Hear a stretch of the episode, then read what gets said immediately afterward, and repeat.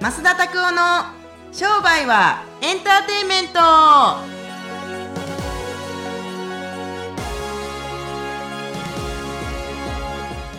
カムトゥー商売はエンターテイメント。はいそんな感じで今日もやってしまいましたね。やってしまいました。はいよよろしくお願いいたします。はいよろしくお願いします。はい。最近なんか食事とかなんか美味しいもの食べ行ったりとかされてますか？飯はね最近ね あのー、おいしんぼというねですねはいはい。アニメが90年代あったんですけれども、はい。それを見まくっててね食事いろいろ変えててね面白いなってあの思うんで自分でちょこちょこ作ったりだったりとかしてますけれども、はい。やっぱりねなあのさこの世の中で最も美味しい食べ物はって聞かれたら何て答える？とも美味しい食べ物ですか、焼肉ですかね。ほう。僕ねカレーライスだと思います。出たと思いました。はい。カレーライス美味しいですよね。大体カレー食ってますよね大体カレー食ってるでしょう。そう。この前、いどっかで喋ったかもしれないですけども、はい中華料理屋さんのカレーがあってね、それがめっちゃ美味しいんですよ。はいはいはいそう。生姜乗っててね。へえそう。珍しいですねそう。なんで、いや、食事は、でもね、やっぱり、究極、その食べることももちろん好きなんですけども、やっぱり一日一食生活がすごくいい。うん調子いいって感じ。なので、はいはい。うん、でもカレー焼肉もね行きますけれどもいやー久しぶりに焼肉行きたいですね、一緒にね。めっちゃ美味しいやつあるんですよ五反田に。あら。びっくりするぐらい美味しいのができて。開拓したんですか？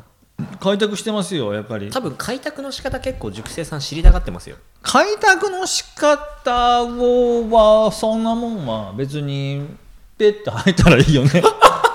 あんな、ま、美味しいお店行ったらそこのお店の人に失礼ですけれども、はいはい。美味しい焼肉屋どっかないですかって聞けよなって感じ。カレー屋さん行ったら美味しいカレー屋さんどっかあります？他にって聞けよなって感じ、あのねネット調べるなグルメに関してはって感じ。ミシュランガイドなんて持ってのほか。たまたま入った店がミシュランだったらもうかっこいいわ。ああー。そう。けれども美味しいお店は美味しいお店の人に聞いた方がいいあって感じ。あもう間違いない口コミってことですね。そう。でもそれじゃあそうやってどうやって引きを当てるんですかってそんなんはお前ら手当たりして入っていけよって感じなんですよ。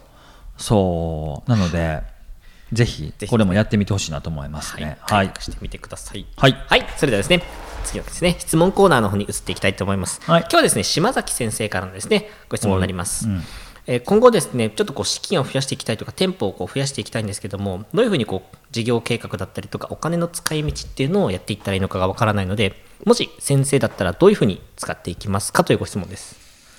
いやーどんな仕事したいだったりとかどれぐらい売り上げ上げていきたいとかによってどれだけかけられるかっていうことを考えるだけでいいと思いますけどね。結局売り上げが経費しかないと思ってるんで究極ね、はいはい。だって営業利益ななのか例えば営業経費なのかって。例えば我々がワイン飲むとかでもある種それは領収書切ったりとか切らへんかったりするけどでも領収書を切るってことは経費にしてるってことでしょう、はい。これは果たして役に立ってるんですかとかって言われたらなんて言う？ワインをいろんな人たちと飲むために資金を例えば1億円増やしますとか、はいはい。でも1億円もワイン買おうと思ったら大変ですよ。で思うけどロマネコンティ30分買ったら終わりやからね。え？そりゃそうですよ。だって350万とか400万ぐらいするんですから。そう。それ、ちょっとしたサラリーマンの平均年収ぐらいありますね。あ3400万？はい一本。あ1本。するするするする。この前とかっていうかまあ僕も何回か飲んだことありますけど、はいはい。でもすごいよ。520万とかしますよ。普通にお店で飲んだら。それを4人で割り勘しようと思ったらこれで指すまで。指す。あ指す指す番1指す番2とかっつって1人負けで。自分の指にすごい運命かかってますね。そうそうそう。1本あたり270万ぐらいかかってるんですよ。260万ぐらいかかってるんですよね。うわ失ったみたいな。あ出たあこれなくなったみたいな感じで。だからまあそういずれにしていってもうーんとそれに関しても結局のところどういう規模のビジネスするかによってどれだけ資金入れるのかとか何の使いようともないのに金だけいっぱいあっても仕方ないと僕は思ってるんで。うん。そう。ちなみにまっすんだったらどういうのをやっていくっていうのがありますか、まあ、以前になんかこう有料じゃないですけど無料で今 YouTube で上げてる時に低資金で利益率が上がるっていうのが一番いいんじゃないかっていうお話もあったりするんですけども。あのー僕なんかはやっぱり旅をするのが好きですから、はい。今はなかなかインバウンド難しいですけれども世界中の人たちが例えばもしくは日本中の人たちがあー自分の移住したところのの場所に来てもらってそこで何泊かしてもらうような施設を全国に作っていく？47都府県に全部作っていくみたいな感じってすごくいいなと思ってるんですよ。なのでそういうのを作るために例えば一軒家はいはい。だったりとか研修施設そんなでかいのいらないですよ。まあ78人が泊まれる、まあ、相当でかいですね。でかいですねこれ。78人がゆったり泊まれるような研修施設だったりとかっていうのを全国に建てていったりすると一軒の家がそれはと東京とかは高いと思いますけど中心地は特にね。例えばまあ一軒3000万するじゃないですか。で3000万かける、まあ、50軒としたら、これで1億5000万じゃないですか、はい。そう。なのであー3000万として15件やから4億5000万とかねすみません。4億5000万とかの資金はじゃあどういうふうに調達していくのか、どういう事業資金にしていくのか。何で売り上げ上げていくのかってことを考えていったりすると例えば何でもいいですけれどもまあ地方の銀行だったりとかもしくは、まあ、分からへんどっか投資家でも何でもいいですけれどもっていうふうに5億円調達します、こういうふうにしていって毎年3%あの出た利益に関してはあの、えー、と還元しますとか、っていう感じでいったりすると事業計画出てくるんじゃないかなと思いますよね。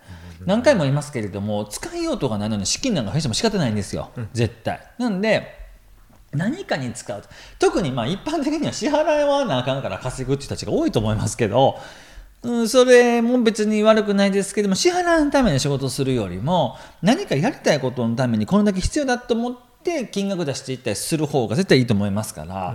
僕はこれからでもそうですね人に投資していったりだったりとかあの少額投資していったりだったりとかベンチャーキャピタリストとしてやっぱりいろんなベンチャーの人たちに僕は投資してもらう立場ですけどまだ投資してあげられるような人間資金が基本的に何十億何百億あっていって何百万何千万投資してあげるようなベンチャーキャピタリストになっていってあげたいなと思いますよね。そうはいありがとうございます。そんな感じですまあ、実際にですね、まあ、お金の使い道ということでしたけど、まあ、何に使うのかだったりとかですね、規模によって使い道も変わってきたりしてしまうので、実際にその、まあ、道筋というか、プランとか具体的に立てるっていうのが一番必要なんじゃないかなっていう形でお話でした。はいぜひですね、ちょっと考えてみてください。はいはい。それでは ですね、まっすーのおすすめのコーナーに移っていきたいと思います。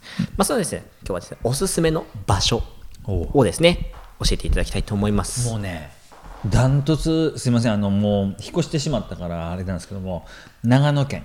長野県ですか？あのね長野県といえばリゾート地といえばみんな大体軽井沢って言うんですけれども、はい。軽井沢も悪いとこじゃないと思いますけど僕が今回おすすめするのは2つの場所ではい。伊那。伊那？伊那市。そして白馬。白馬。はい。死ぬほど今年去年雪降りましたけど、はいはいはい。まあ、スキーできるしあのスキー僕しないですけれども、はい。はい。あのー寒いんですけれどもなんかね本当に今流行りのもう移住日本ナンバー5以内に入るところばっかりなんですけれども東京からやっぱ引っ越してくる人多いですしなんで多いかって言ったら物価 物価安いし人少ないしあの最高なんですよ。で自然いっぱいやしみたいな。まあ、だから東京で経済の軸ができてる人たちだったりとかバリバリ働いててちょっとサラリーマンの人たち難しいかもしれないですけども大手のサラリーマンだったらまだしもまあ自宅で何か仕事ができる人だったりとか別にどこ行ってもいいんだっていう人たちがからしてみたらその長野県の伊那とか白馬ってすごくいいなと思いますし僕が東京で一緒にジム一緒にしてたあの女の友達も不動産とかやってますけれども東京で、はい。それでも白馬に引っ越されてそれでもすごいですよね。ジム経営していってコーヒー屋さんやったりだったりとか働いてないもんね 絶対ね。って感じですごくいいところなのであの何にもないですけれども、はいはいはい。すごくおすすめしますね。ああアクセスもいいいいとこではある？悪く死ぬほど悪い。車で都内からどう考えたって約3時間が3時間半ぐらいかかりますし車でぶっ飛ばしていっても。そうだから新宿からだったら多分バスでとか大阪か大阪の箕面だったりとかのところからだいたい2時間半、はい。えー東京からだったら3時間20分のバスで来れますんで。あのアラビア行こうと思ったらすごく近いなっていう感じですよね。アラビア行くぐらいだったら稲に来いみたいな、うん。稲に来い。稲いいなっていう感じの、ね、ココピーがあるんですごく、あどうでもええわと思いますけど、まあ、ぜひいらしてみてください。はい、ぜひですね、おすすめの、まあ、スポットということで今日はお話しいただきました。はい。ありがとうございます。はい、それではですね、今週も聞いていただきましてありがとうございます。毎週火曜日にですね、こちらのものが更新されますので、ぜひですね、登録していただければと思います。